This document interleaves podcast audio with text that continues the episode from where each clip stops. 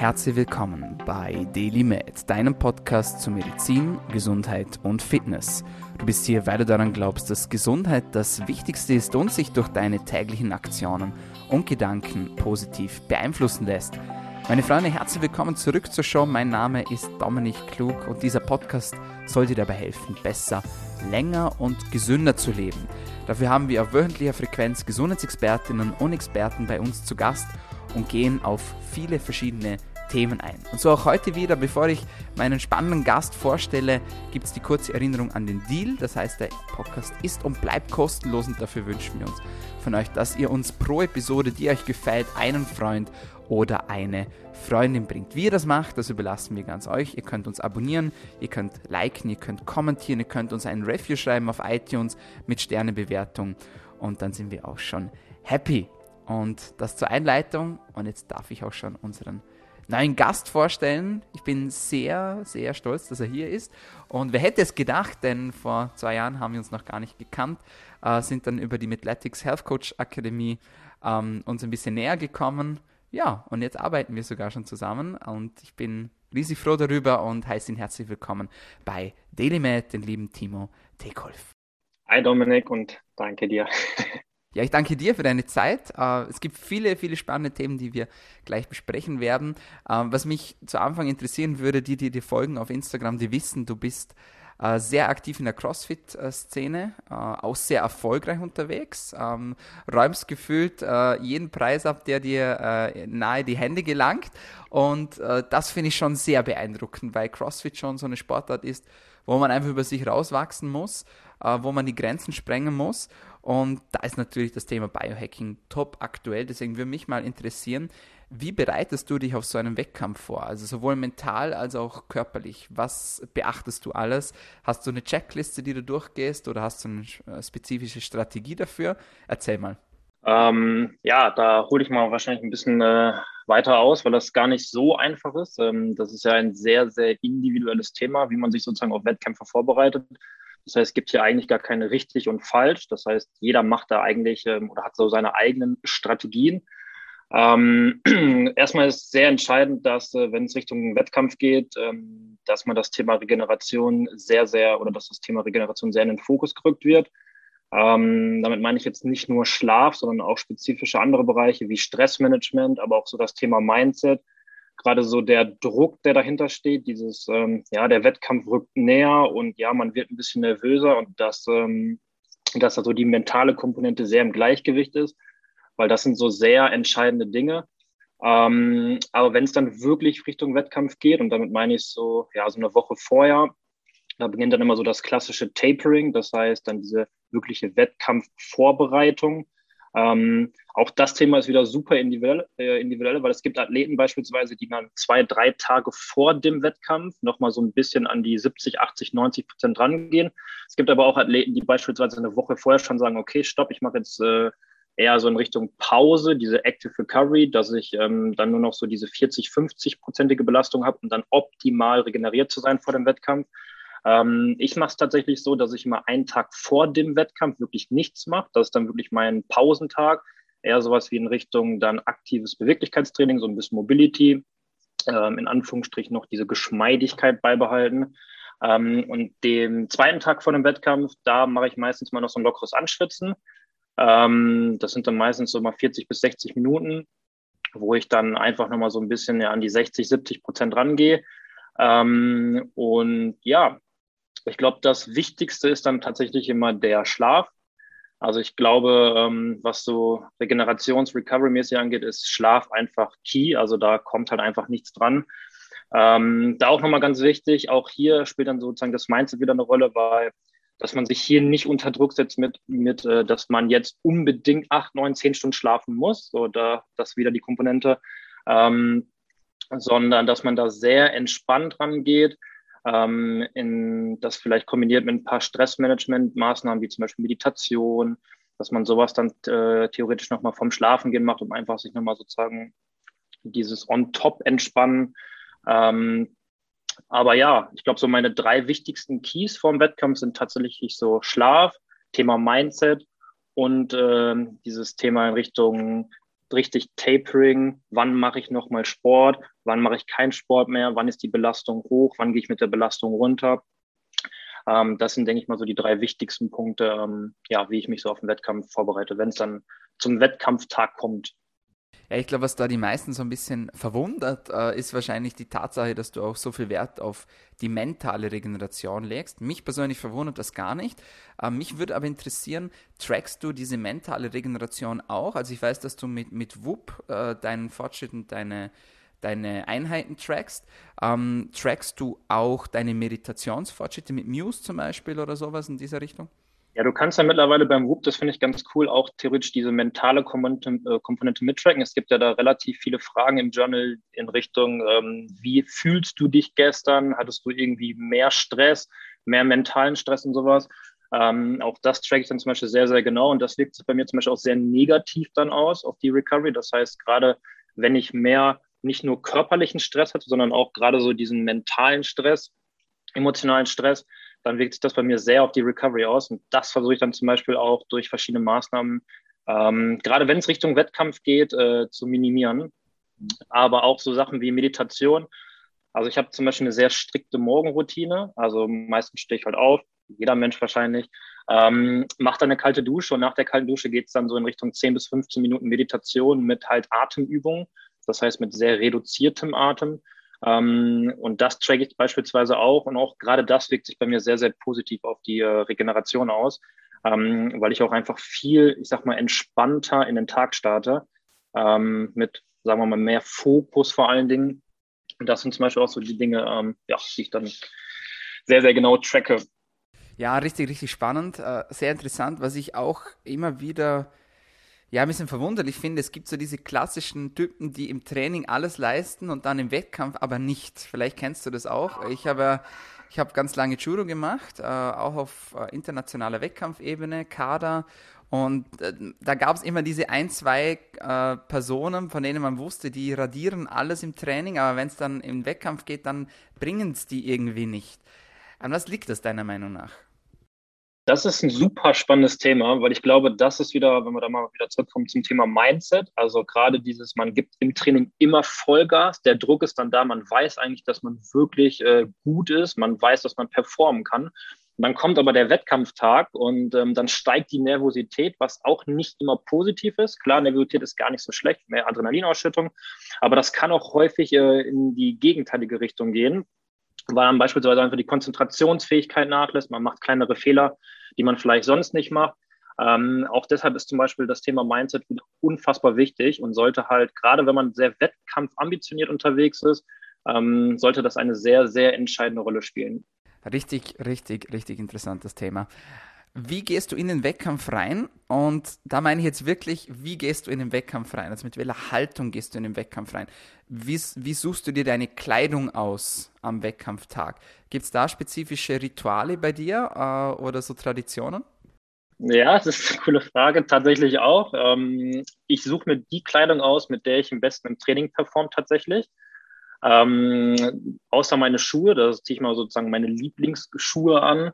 Ähm, das, ist, sind sehr auffällige Schuhe, so sehr knallige, grünfarbige, so ein bisschen Rainbow-mäßig tatsächlich. Ähm, aber ähm, wie ich in den Wettkampf reingehe, ja, ich habe so einen, ähm, so einen schönen Spruch immer, oder kein Spruch, aber das ist so mein Thema Mindset dann, dass ich tatsächlich in den Wettkampf gehe, um halt zu gewinnen. Also ich mag es halt gar nicht irgendwie einfach nur teilzunehmen, um Teilnehmer gewesen zu sein, sondern ich gehe halt wirklich in den Wettkampf rein, um halt zu gewinnen. Ähm, zumindest, ich möchte immer das Bestmögliche aus mir herausgeholt haben. Das heißt, wenn ich nach dem Workout oder nach dem Wettkampf da sagen kann, hey, ich habe heute alles aus mir herausgeholt, ähm, es ging nicht mehr, dann kann ich trotzdem super zufrieden mit mir sein. Aber nichtsdestotrotz versuche ich halt immer, ich sag mal, das Bestmögliche rauszuholen und äh, halt zu gewinnen. Deswegen bereite ich mich auch wirklich sehr intensiv auf Wettkämpfe vor um halt dann ja nicht sagen zu können, okay, ich war jetzt Teilnehmer, gut, nächster Wettkampf, sondern das, äh, ja, nehme ich dann schon sehr ambitioniert ernst. Also Play to Win sozusagen, das ist diese, diese Mindset, diese Einstellung, macht äh, auf jeden Fall total Sinn. Also bin ich auch großer Fan davon, wie viele, viele andere erfolgreiche Sportler auch. Äh, Thema Schuhe hast du angesprochen, ähm, sehr knallige Schuhe. Äh, ist das auch so ein, ein, strategisches Thema? So, so dieser Knalleffekt, so da bin ich, so ich bin präsent? Ja, das ist, äh, ist cool, weil ich eigentlich ein sehr ruhiger Typ bin, der gar nicht so im Mittelpunkt stehen mag, also eher so ein bisschen abseits. Aber wenn es dann so Richtung Sport geht, das, was ich so wirklich gut kann, dann äh, liebe ich es auch gerne mal so, ich sage nicht mehr im Mittelpunkt zu stehen, aber gerne so ein bisschen, dass der Fokus auch auf einem ist.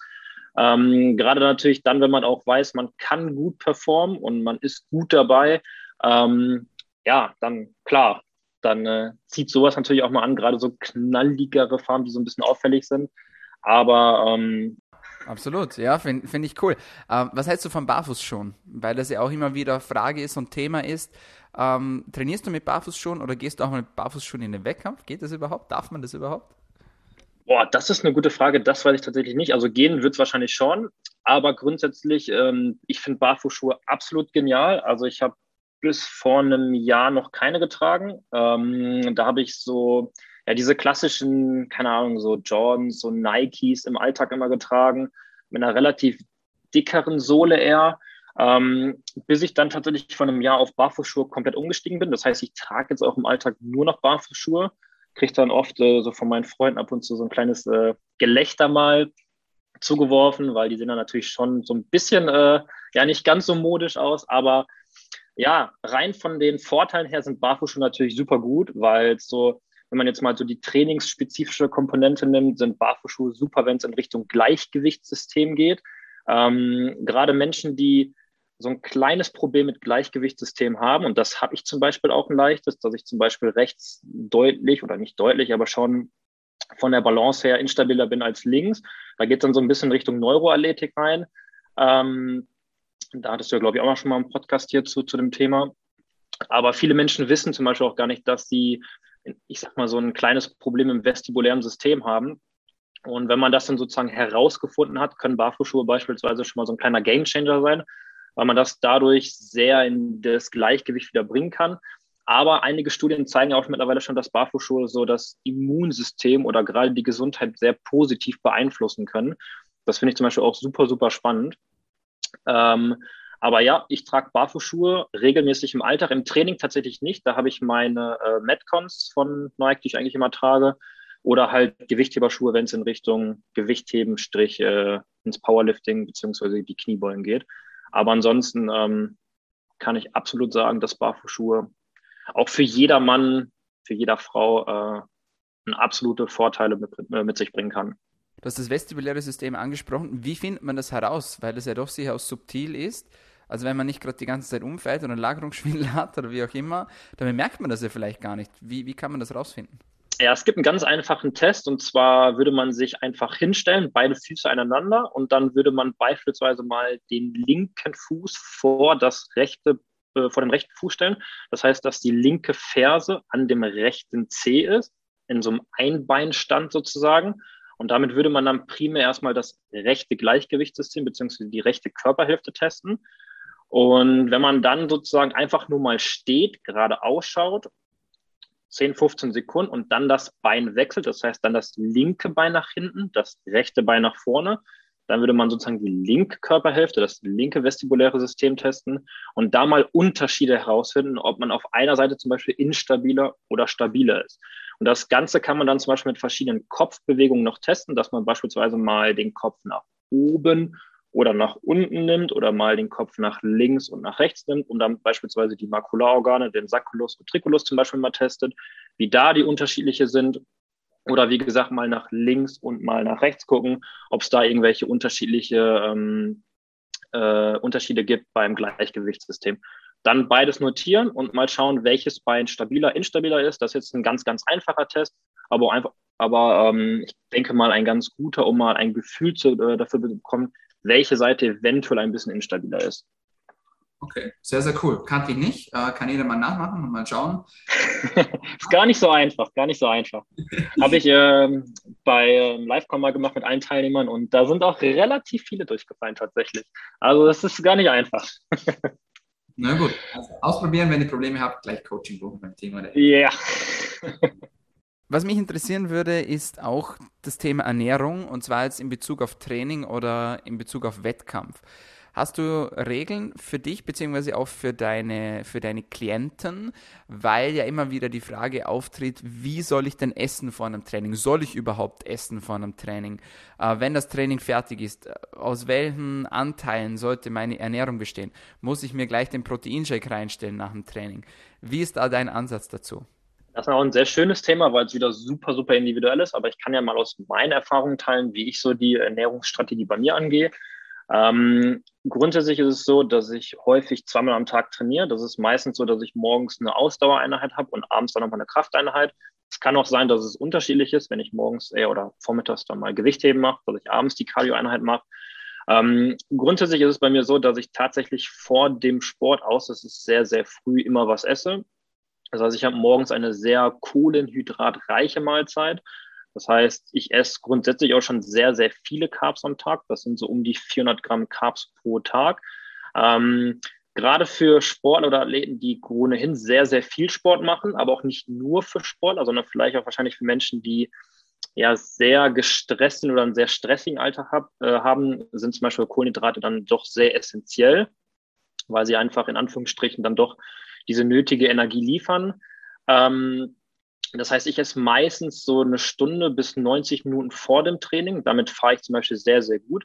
Es gibt aber auch Menschen, die beispielsweise eher so drei Stunden vor dem, ähm, vor der ersten Einheit oder generell vor dem Sport essen, ähm, weil das schlägt ihnen sonst eher auf den Magen, wenn die zu kurz vorher essen. Deswegen ist das Thema wieder super individuell.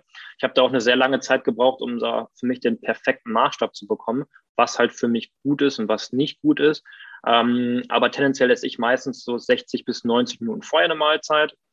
Die ist dann so, das sind dann so meistens so um die 800 bis 1000 Kalorien, die ich dann verzehre. Ähm, und in der Regel sind das dann vor dem Sport primär Kohlenhydrate und Proteine, die ich verzehre. Ähm, grundsätzlich zur Ernährung ist es bei mir so, dass ich da auch sehr, sehr viel Wert drauf lege. Ähm, gerade so, was man nochmal, glaube ich, ganz gut sagen kann in Bezug auf Regeneration und die perfekte oder die perfekte Ernährung gibt es ja eh nicht. Aber das, was man optimieren kann, ist so gerade die Ernährung am Abend. Auch da verzeih ich zum Beispiel nochmal eher in Richtung Kohlenhydrate und mehr so essentielle Aminosäuren.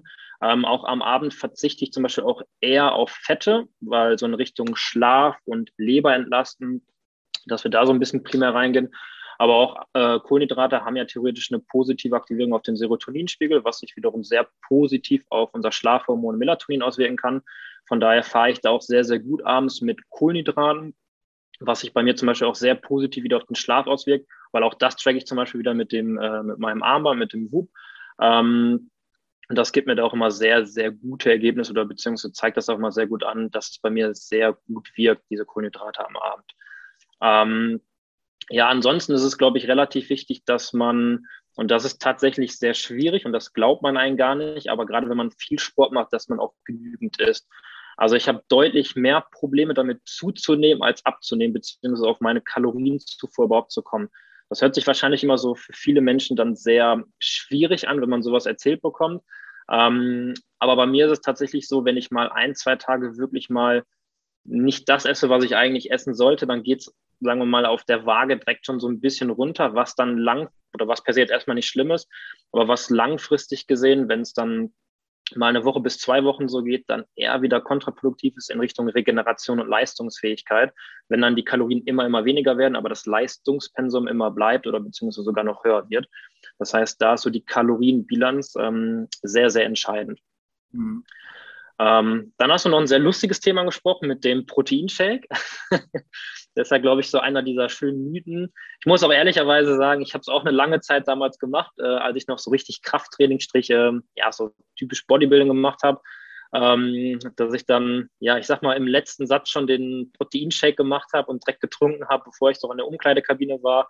Ähm, aber ja, das ist, äh, ja, ehrlicherweise ist es Quatsch. Es gibt schon Zeitfenster, wo man sagen kann, dass die Proteinbiosynthese ähm, in der Zeit am höchsten ist, aber das sind so ungefähr zwei Stunden nach dem Training. Das heißt, zwei Stunden nach dem Training sollte man halt versuchen, ähm, irgendwas zu sich zu nehmen. Ähm, cool wäre natürlich irgendwas in Richtung, je nachdem, was man für Sport gemacht hat, wenn es in Richtung Ausdauersport geht, ein paar Carbs kombiniert mit äh, Protein. Wenn man jetzt aber nur reines Krafttraining gemacht hat, dann sollte man schon innerhalb der zwei Stunden ähm, Proteine zu sich genommen haben. Das muss aber nicht eine Minute nach dem Training sein. Das kann auch ganz entspannt zu Hause sein, wenn man dann, keine Ahnung, die Tasche ausgepackt hat und trinkt sich dann irgendwie, keine Ahnung, Proteinshake oder sowas. Das ist dann ja auch gar nicht verkehrt. Absolut. Spannendes Thema. Äh, viele denken sich so, was, mein Gott, der, mein Leben wird so viel einfacher, wenn ich nicht direkt in die Umkleide rennen muss. Aber das ist auf jeden Fall ein, ein wichtiger Hack. Äh, bleiben wir vielleicht gleich beim Thema Proteine. Du hast die Aminosäuren angesprochen. Äh, grundlegende Frage, EAAs oder BCAAs? Ich glaube, ich kenne die Antwort, aber ich will es von dir auch nochmal hören. Ja, also wenn Aminosäuren, dann auf jeden Fall die EAAs, die ähm, essentiellen Aminosäuren. Bei den BCAAs, um das ganz kurz zu fassen, sind halt nur drei der essentiellen Aminosäuren drin, Valin, Isoleucin und äh, Leucin. Ähm, bei den EAAs dann sozusagen alle essentiellen Aminosäuren. Das heißt, wenn ihr Aminosäuren nimmt, dann auf jeden Fall die EAAs. Und ähm, theoretisch ist es auch gar nicht verkehrt, EAAs zu nehmen. Ich bin mittlerweile auch auf EAAs umgestiegen. Ich habe es auch eine lange Zeit früher ähm, ja nicht genommen, bis ich jetzt mal gerade bei den Ausdauereinheiten, dass ich zwischendurch ähm, dann diese EAAs dann trinke. Ähm, vom Gefühle hilft es mir schon, dass die Power konstant eher bleibt und dass ich sozusagen noch mit Energie in Anführungsstrichen versorgt werde.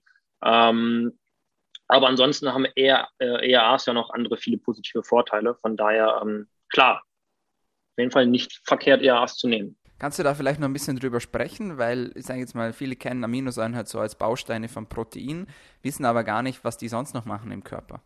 Ähm, ja, grundsätzlich sind Proteine ja Grundbaustein für alles theoretisch. Das heißt, äh, wenn wir zu wenig Proteine haben, kann sich das sozusagen auf, de, auf den gesamten Körper, auch auf das Immunsystem sozusagen auswirken. Ähm, gerade Menschen, die sozusagen Schwierigkeiten haben, auf ihren Proteingehalt zu kommen, das kann ja aus unterschiedlichen Gründen sein, je nachdem, welche Ernährungsform man fährt. Oder auch, dass man vielleicht öfter mal Probleme hat, ähm, ich sag mal, die Mahlzeit so zu strukturieren, dass da Proteine drin sind. Dann können ERAs zum Beispiel sehr ähm, sinnvoll sein, um einfach sozusagen alle essentiellen Aminosäuren zu decken. Man kann theoretisch auch mal, und das würde ich auch allen empfehlen, mal ähm, ein Blutbild zu machen, um einfach mal den Gesamteiweiß zu testen. Ähm, da sollte der Gesamteiweiß sozusagen über sieben sein. Das heißt, dann wäre man zumindest im guten durchschnittlichen Bereich oder das, was wir auf jeden Fall haben wollen. Es kann natürlich auch gerne noch ein bisschen höher gehen. Wenn der Wert zum Beispiel unter sieben ist, dann würde ich beispielsweise mal empfehlen, und das kann man dann mal machen, ein Aminogramm machen, um mal zu schauen, welche Aminosäuren genau fehlen, um halt dann spezifisch diese Aminosäuren sozusagen ähm, aufzufüllen, weil jede Aminosäure beispielsweise auch unterschiedliche Funktionen im Körper hat. Ähm, ein einfaches Beispiel ist zum Beispiel das Leucin. Ähm, eines der wichtigsten Aminosäuren ist, wenn es in Richtung Proteinbiosynthese geht. Das heißt, Leucin ist sozusagen die Aminosäure, wenn es in Richtung Muskelaufbau, Strich Regeneration geht. Ähm, auch deshalb sind zum Beispiel so ERAs sehr sinnvoll oder können sehr sinnvoll sein, ähm, um halt dahingegen die, ähm, ja, ich sag mal, seinen Bedarf decken zu können. Wenn jetzt jemand aber eine absolut perfekte Ernährung hat und wirklich schon auf seine, keine Ahnung, 2 bis 2,5 Gramm Proteine pro äh, Kilo Körpergewicht kommt und sich auch sehr abwechslungsreich ernährt, dann müssen ERAs auch nicht zwingend ähm, erforderlich sein. Das heißt, auch hier ist wieder so die Sache, ähm, sehr individuell schauen, wer braucht es, wer vielleicht nicht. Ähm, ich nutze sie beispielsweise jetzt auch nur für meine ähm, ja, Sporteinheiten. Ähm, Thema Frauen versus Männer. Da strebst du bei beiden diesen Wert an, also 2 bis 2,5 Gramm Proteine pro Kilogramm Körpergewicht, oder machst du da Unterschiede? Ähm, tendenziell sind bei beiden. Also diese zwei Gramm Wert, also gerade als Sportler sollte man so in Richtung zwei Gramm anpeilen. Ähm, Wenn es in Richtung Kaloriendefizit geht, dann gerne auch ein bisschen höher tatsächlich anpeilen, so diese 2,2 bis 2,5 Gramm Proteine pro Kilo Körpergewicht, ähm, weil das ja auch theoretisch wieder in Richtung Muskelabbau, ähm, ich sage nicht verhindern kann, aber entgegenwirken kann wenn man da ausreichend Proteine zu sich nimmt. Aber grundsätzlich würde ich hier Männer und Frauen ähm, ja, sehr gleich behandeln. Okay. Aber ich weiß nicht, wie, wenn du eine andere Meinung zu hast, ähm, du als oder wie siehst du das? Nee, äh, ich mache eher Unterschied bei den Fetten, muss ich sagen. Ja. Äh, weil die halt bei den Frauen einfach wichtig sind für die Hormonsynthese. Ja, also da mache ich eigentlich eher Unterschiede. Ansonsten äh, bin ich bei dir. Äh, ich glaube, es gibt dann schon nochmal Unterschiede zum Normalo, sage ich jetzt mal, ja, der halt einfach durch den Tag kommen möchte und zum Profisportler, ja. Ähm, da gibt es sicher nochmal Unterschiede. Klar, wenn jemand mit den Nieren Probleme hat, dann muss man da auch wieder drauf achten und ein bisschen runterfahren. Äh, aber ansonsten äh, bin ich da absolut deiner Meinung. Ähm, bleiben wir noch ein bisschen bei den Proteinen.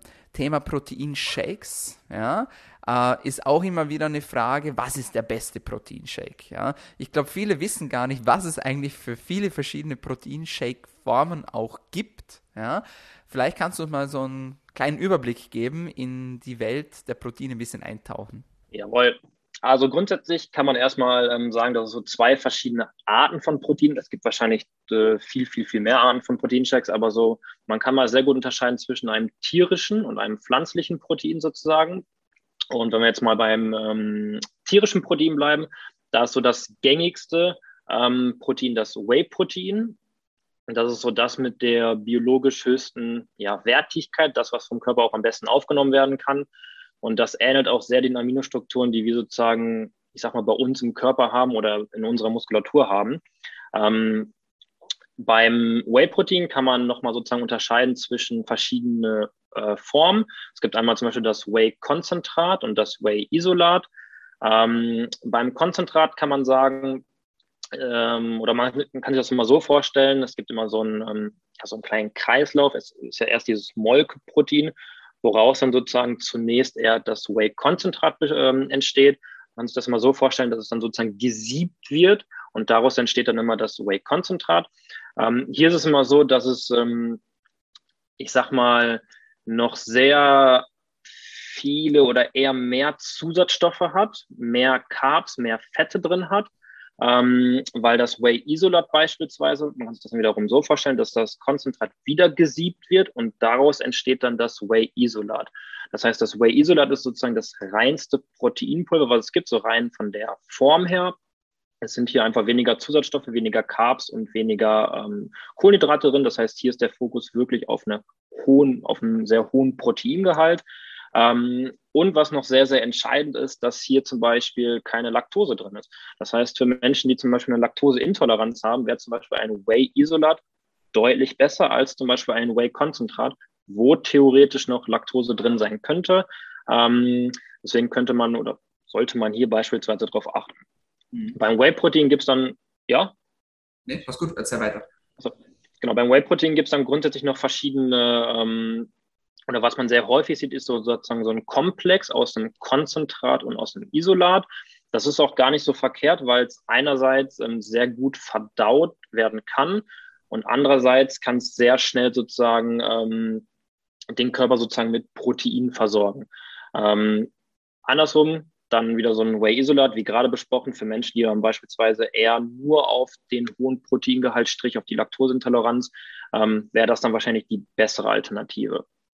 Aber ähm, genau, das erstmal zu den Whey-Proteinen. Es gibt dann bei den tierischen Produkten noch ein Casein-Produkt.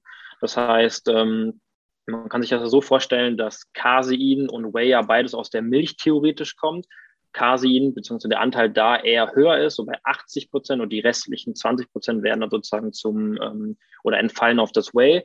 Ähm, ja, beim Casein ist sozusagen der Unterschied, dass es länger braucht, bis es verdaut ist vom Körper. Das heißt, ähm, theoretisch ist die Absor Absorbationsrate oder das, was im, wie es im Darm sozusagen aufgenommen wird, deutlich länger.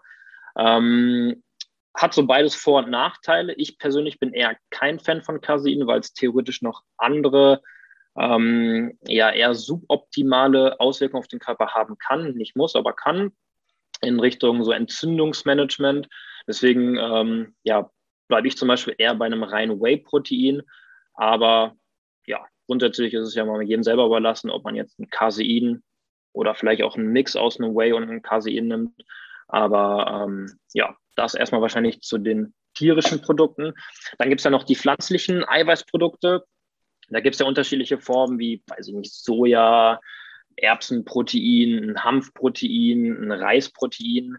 Ähm, Ehrlicherweise habe ich bis jetzt, glaube ich, nur mal einmal so ein Erbsenprotein getestet. Das war für mich zum Beispiel vom Geschmack her eher ja, nicht so ganz optimal. Ähm, aber ja, das ist natürlich so als Alternative gar nicht so verkehrt. Ich glaube, was noch ganz cool ist, ähm, was man sagen kann, gerade bei den äh, pflanzlichen Produkten, dass man da wirklich auf die Qualität achten sollte, dass man ein fermentiertes äh, Proteinpulver nimmt. Ähm, weil so rein von der Qualität her dann doch nochmal deutlich besser ist und besser aufgenommen werden kann vom Körper. Man muss dazu, dazu sagen, dass dann immer preislich gesehen etwas teurer. Aber gerade wenn man hier so in Richtung Qualität äh, gehen möchte, sind so fermentierte Produkte beim pflanzlichen Protein dann ähm, nochmal das, äh, ja, diese Schippe drauf, die man ähm, ja, äh, legen kann. Grundsätzlich, was man noch äh, beachten sollte bei einem, bei den Proteinpulvern, das kann man sowohl bei den tierischen als auch bei den pflanzlichen, sind die Süßstoffe, dass man da so ein bisschen auf die ähm, ja, Süßstoffe achtet, je nachdem, je nachdem, was immer zugesetzt ist.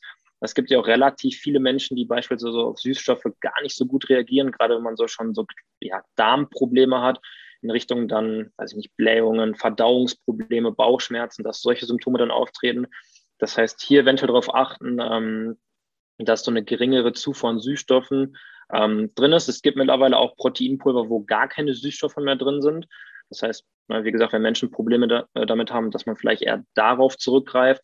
Aber ansonsten wären das nochmal so Sachen, wo man, ähm, ja, wo ich persönlich darauf achten würde, mhm. wenn es in Richtung Qualität geht. Okay, sehr cool, danke für die Zusammenfassung. Äh, bist du jemand, der auch gerne mal die Quelle wechselt zwischendurch oder mal die Firma wechselt?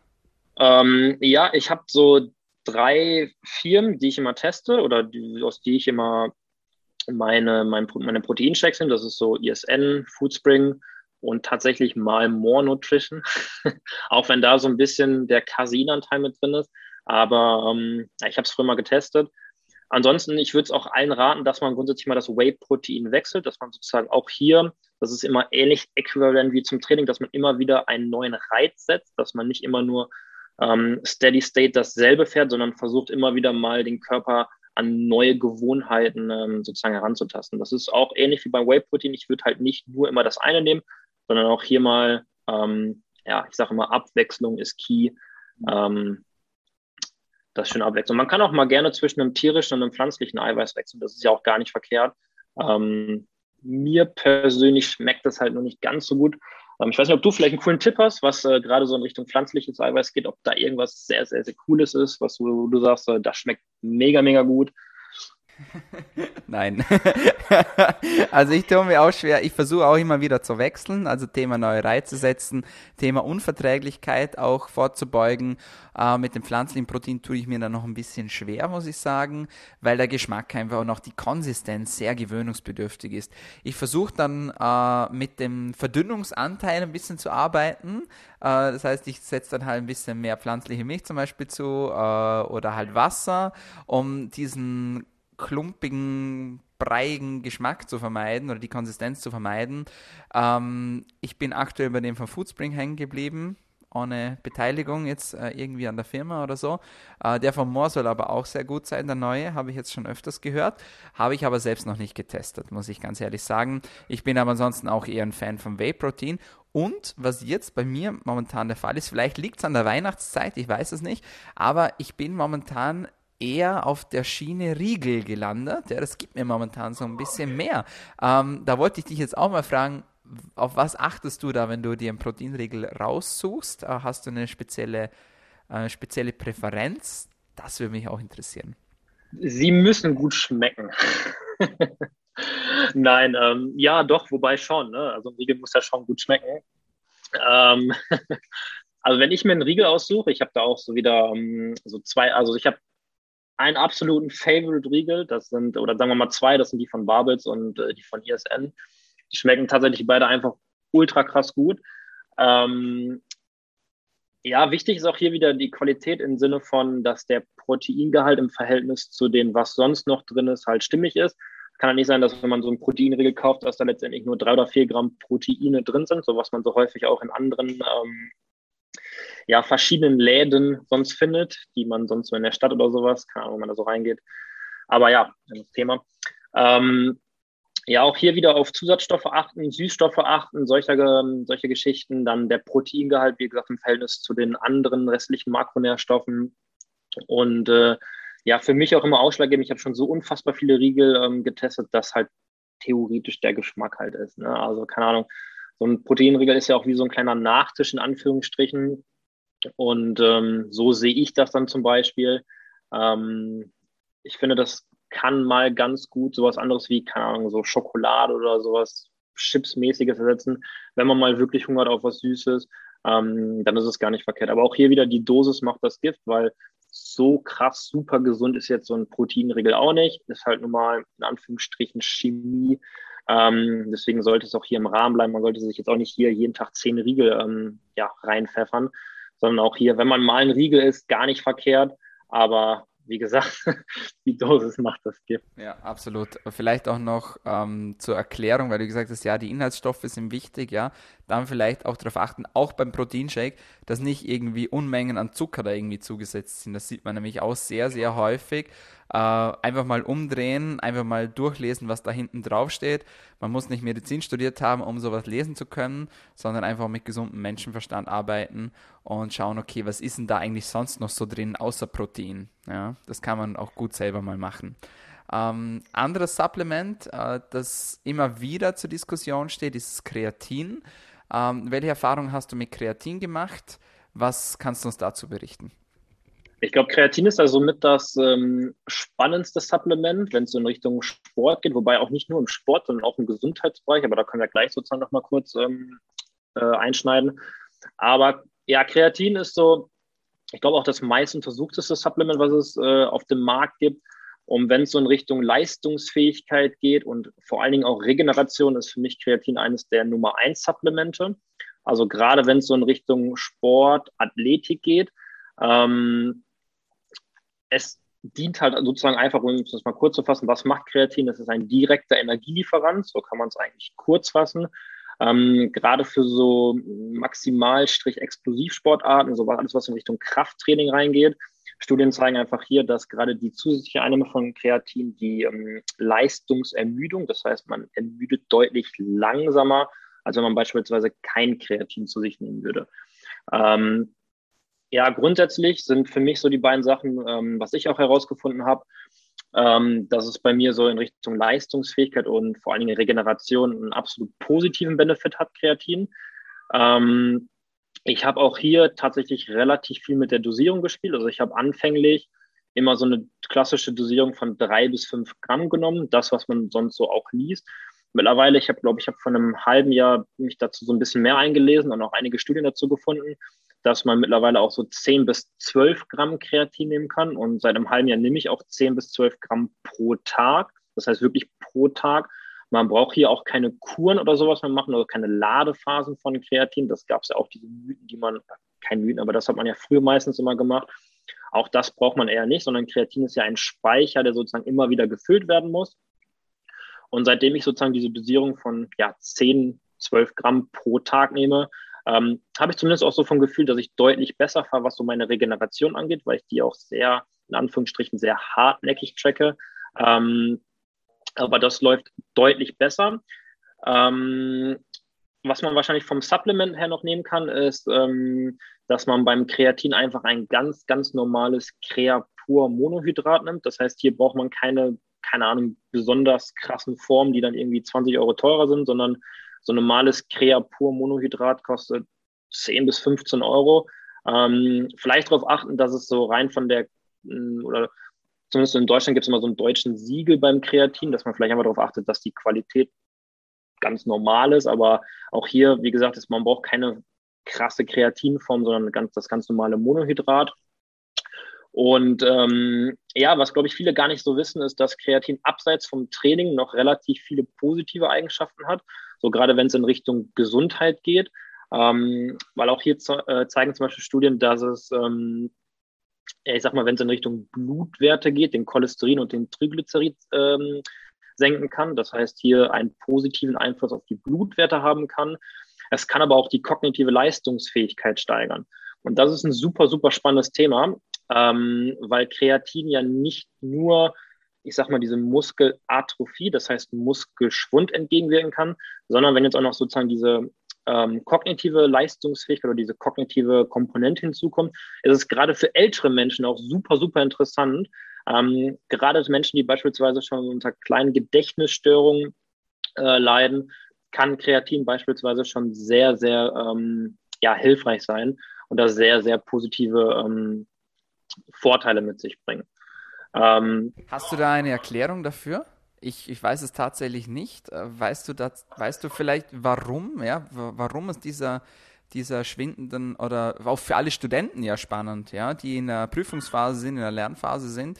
Äh, hast du eine Erklärung dafür? Ich nicht. Das sage ich dir. Ich, ich, ich wollte gerade sagen, nee, so eine direkte Erklärung jetzt wahrscheinlich auch nicht, was genau Kreatin dann sozusagen mit in den Muskelzellen macht. Das ist dann oh, schwierig. Ähm, kann ich so auch per se jetzt erstmal nicht, äh, nicht sagen. Mhm. Ist ja nicht schlimm. Okay. Ich glaube, was, noch, was man noch ganz kurz zur Kreatin sagen kann, weil es ja auch so ein bisschen, ähm, oder was ich so aus der Erfahrung kenne, warum beispielsweise Frauen nicht so viel Kreatin oder eher die Angst davor haben, Kreatin zu nehmen, ähm, weil Frauen oder generell Menschen dann denken, dass Kreatin, ich sag mal, dass man so dick wird oder dass man eher so ein, ähm, in Anführungsstrichen, weil ich so ein bisschen überschwemmt da aussieht, wie man es so formulieren kann.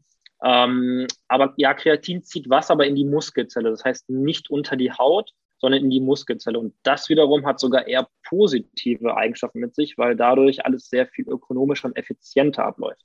Ähm, das heißt, durch Kreatin wirst du nicht, ähm, ja, wie sagt man das denn so schön, so ähm, schwemmiger? Aufgedunsen. Ja, genau. Ja. ja. Ähm, was muss jetzt angenommen, ich bin jetzt Sportler, äh, ernähre mich sehr proteinreich, äh, stelle mir noch einen Shake rein am Tag. Äh, ich liebe es in der Weihnachtszeit jetzt Proteinriegel zu futtern. Ich nehme auch noch Kreatin. Jetzt gehe ich zum Arzt zur Blutabnahme, gesunden Untersuchung. Äh, was sollte ich beachten, beziehungsweise was sollte der Arzt oder was sollte man denn wissen, äh, wenn es jetzt ums Thema Nierenwerte geht? Ja, es könnte dann sein, dass ähm, man einen Rückruf vom Arzt bekommt mit der Aussage, dass ähm, die Niere vollkommen im Arsch ist. Nein, also so, so hart wahrscheinlich jetzt nicht, aber ähm, ja, was immer passiert oder was sehr häufig passiert, ist, dass der Kreatininwert ansteigt. Das ist aber absolut normal, gerade wenn man zusätzlich Kreatin zu sich nimmt. Das ist auch immer so, dass wenn ich beim Arzt war und mein äh, Blut abgenommen habe, dass es halt immer so ist, ähm, spannende Story auch dazu, ähm, dass man immer gesagt bekommt, dass die Niere irgendwie kaputt ist. Jetzt sollte ich letztes Mal noch einen Ultraschall von der Niere machen, weil die Niere dann ja wahrscheinlich schon äh, bald am Absterben ist, weil der Kreatinwert so hoch ist. Aber ähm, ja, was man stattdessen machen könnte, ist, damit der Arzt auch in Anführungsstrichen dann beruhigt ist, dass man beispielsweise noch einen zweiten Wert nimmt. Das ist dann beispielsweise der Cystatin-C-Wert. Der liefert dann eine deutlich aussagekräftige Diagnose, wenn es in Richtung Nierenfunktion geht. Ähm, gerade wenn man, ähm, ich sag mal, sehr viel Sport macht, viel Protein und ich sag mal noch zusätzlich äh, Kreatin zu sich nimmt, dann ist zumindest der Wert nicht aussagekräftig, also der Kreatinin. Absolut wichtige Info für alle für die nächsten gesunden Untersuchungen, damit alle beruhigt bleiben, vor allem die Ärztinnen und Ärzte und auch ihr natürlich. Ähm, kommen wir langsam zum Schluss, Timo. Du hast schon ein bisschen angesprochen, die Süßstoffe.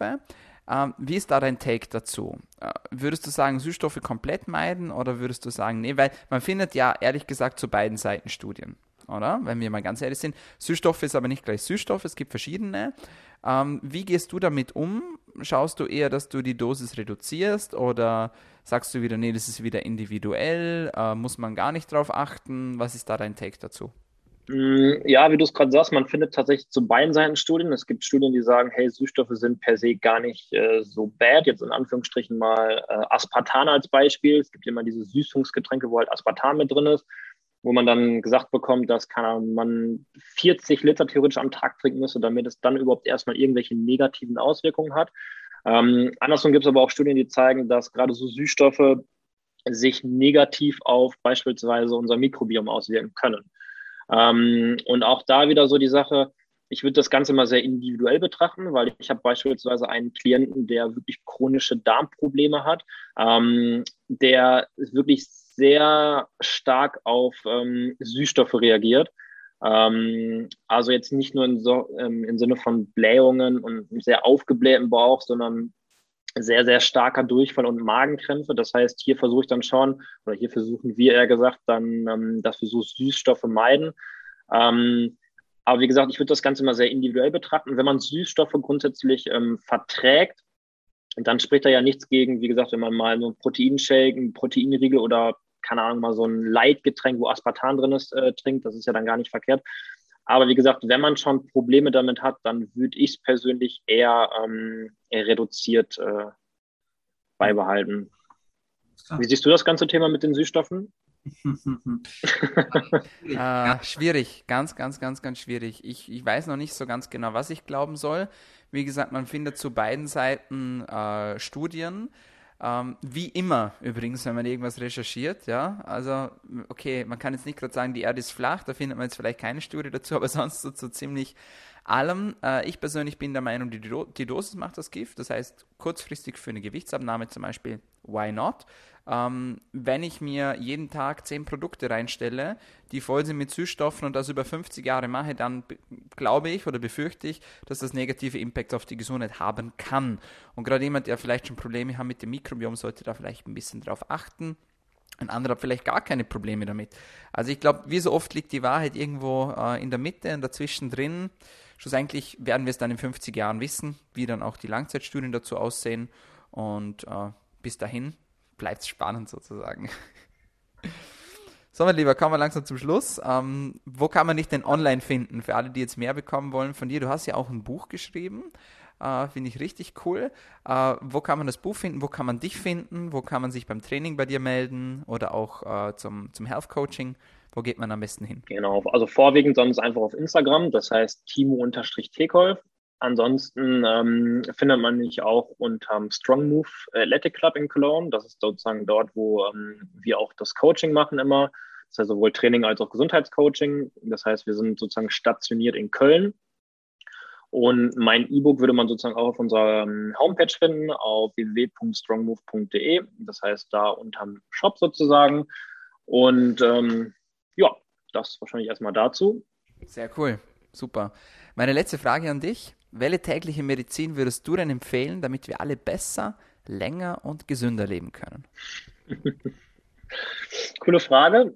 Ähm, ja, ich glaube, naheliegend wäre, wenn ich jetzt, äh, keine Ahnung, ein Supplement wie Omega-3 oder wahrscheinlich so Kält Kältetherapie erwähnen würde. Aber ich glaube, ich gehe nochmal zurück zum Anfang und ich nehme mal die mentale Komponente weil ich einfach finde, dass das Mindset so die Grundbasis von allen Lebensbereichen ist. Das heißt, wenn wir wirklich ein sehr intaktes Mindset haben, dann wirkt es sich einfach unglaublich positiv sowohl auf, äh, das Training auf, auf den Schlaf, auf unseren auf Stressmanagement, auf private Beziehungen. Ähm, deswegen denke ich mal, wenn wir daran arbeiten und so ein Bewusstsein für ein sehr intaktes Mindset schaffen, dann denke ich, dass es sich gleichzeitig sehr, sehr auf alle anderen Lebensbereiche auswirkt. Und vielleicht dazu nochmal in, ähm, in Bezug auf das Training immer wieder daran denken, dass Training halt kein Sprint ist, sondern immer ein Marathon. Ich glaube, wenn wir uns das mal so ins Gedächtnis nochmal rufen, dann ähm, ja, läuft das Training auch viel, viel mehr von alleine. sehr, sehr cool. Schöne abschließende Worte, lieber Timo. Ich danke dir vielmals für deine Zeit, für dein Know-how. Hat richtig Spaß gemacht. Ich wünsche dir eine wunderschöne Weihnachtszeit und weiterhin viel Erfolg und alles Liebe. Danke, wünsche ich dir auch. Danke. So, meine Freunde, das war's von uns für heute bei DailyMed, deinem Podcast zur Medizin, Gesundheit und Fitness. Wenn es dir gefallen hat, dann bitte vergiss den Deal nicht. Du weißt Bescheid, einem Freund oder eine Freundin pro Episode. Und jetzt sage ich auch schon vielen, vielen Dank fürs Zuhören, fürs Dranbleiben und bis zum nächsten Mal. Bleib gesund.